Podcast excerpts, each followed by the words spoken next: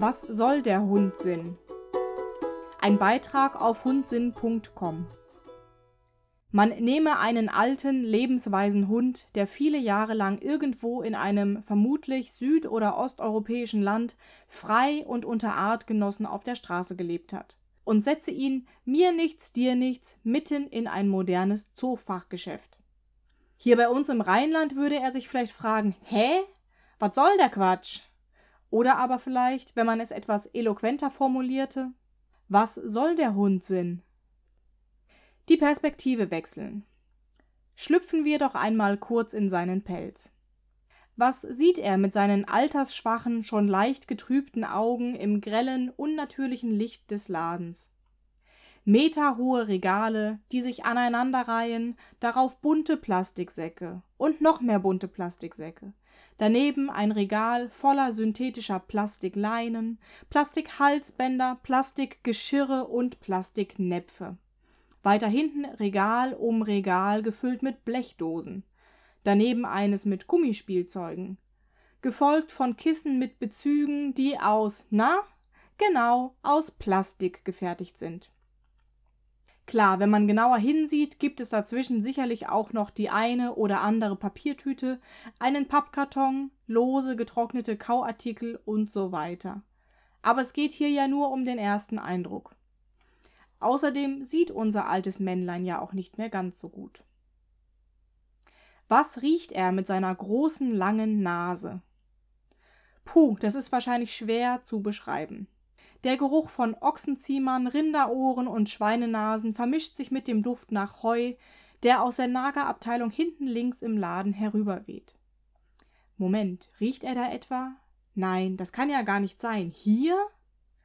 Und doch, wenn er einen Geruch wirklich in und auswendig kennt, dann ist es der von zarten jungen Kaninchen. Gemischt mit Feldhamster. Na, wo gibt's denn sowas? Das hier muss das reinste Hundeparadies sein. Und was hört er mit seinen großen Ohren, die in der Lage sind, die kleinste Maus auf dem Feld auszumachen?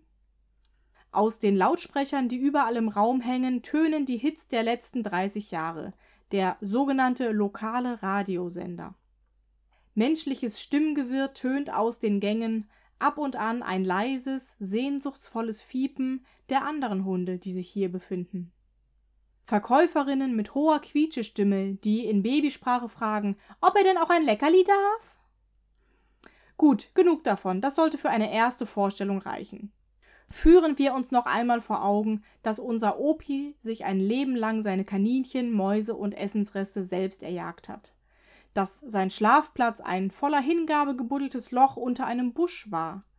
Dass er im ganzen langen Leben noch nie ein Halsband oder gar eine Leine an sich hängen hatte dass meist nur der Wind oder das Schnarchen seiner Liebsten ihn im Ohr gekitzelt hat. Wenn du dich jetzt ebenfalls fragst, was soll der Hundsinn? Dann bist du hier genau richtig. Manchmal muss man nur ein wenig an der Perspektive schrauben, um die Dinge auf eine ganz andere Art und Weise betrachten zu können.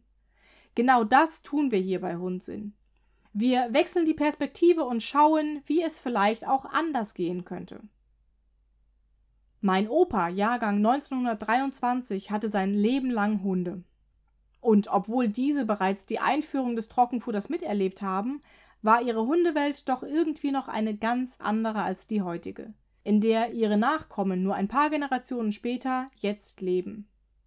Mein Name ist Maike, ich bin Jahrgang 1984 und das Zusammenleben mit meinen Hunden hat mich gelehrt, mich auf das Wesentliche zurückzubesinnen. Ich befinde mich auf meinem persönlichen Weg zurück zu einem ursprünglicheren Umgang mit unserer Umwelt und unserer menschlichen Natur. Meine Herzensthemen sind Nachhaltigkeit. Nur durch einen ressourcenschonenden Lebenswandel wird es überhaupt möglich sein, unseren Planeten Erde auch für zukünftige Generationen langfristig zu erhalten. Unsere westliche Konsumgesellschaft steuert auf einen Abgrund zu, aus dem es kein Entrinnen geben wird. Welchen Einfluss hat unser Hundeleben auf diese Entwicklung? Und wie können wir Hundehalter aktiv zum Klimaschutz beitragen? Gesundheit. Dazu gehört für mich, frei nach den Prinzipien der TCM, also der traditionellen chinesischen Medizin, die Prävention als A und O. Krankheiten kann durch eine entsprechende Ernährung und einen gesunden, achtsamen Lebenswandel auf vielerlei Weise vorgebeugt werden. Und wenn es dann doch irgendwann einmal zum Krankheitsfall kommt, davor ist schließlich weder Mensch noch Hund gefeit, gibt es über die Schulmedizin hinaus noch zahlreiche weitere Möglichkeiten, den Organismus zu unterstützen. Glückliche Hunde. Mit diesem Herzensanliegen bin ich als Hundebesitzer garantiert in guter Gesellschaft. Wir wollen doch schließlich alle nur das Beste für unseren Vierbeiner. Was bedeutet Glück ganz individuell für meinen Hund? Und was vielleicht für einen anderen? Wie erkenne ich, dass mein Hund glücklich ist? Und falls bei ihm etwas in Schieflage geraten sein sollte, was kann ich tun, damit es ihm besser geht? Hundsinn ist mein Herzensprojekt. Ich habe es über viele Jahre hinweg mit mir herumgetragen. Es war sozusagen eine sehr lange Schwangerschaft, während der ich ohne Frage viele Erfahrungen gesammelt und viel gelernt habe. Doch irgendwann kommt die Zeit, da dieses Wissen nicht mehr still im Oberstübchen verwahrt werden, sondern in die weite Welt hinausgetragen werden sollte, damit auch andere davon profitieren können. Jeder noch so kleine Schritt, den jeder von uns macht, ist ein Schritt in die richtige Richtung. Kein Grund, perfekt zu sein. Der Weg ist bereits das Ziel. Wenn viele diesen kleinen Weg beschreiten, kann er sich zu einem breiten Pfad erweitern.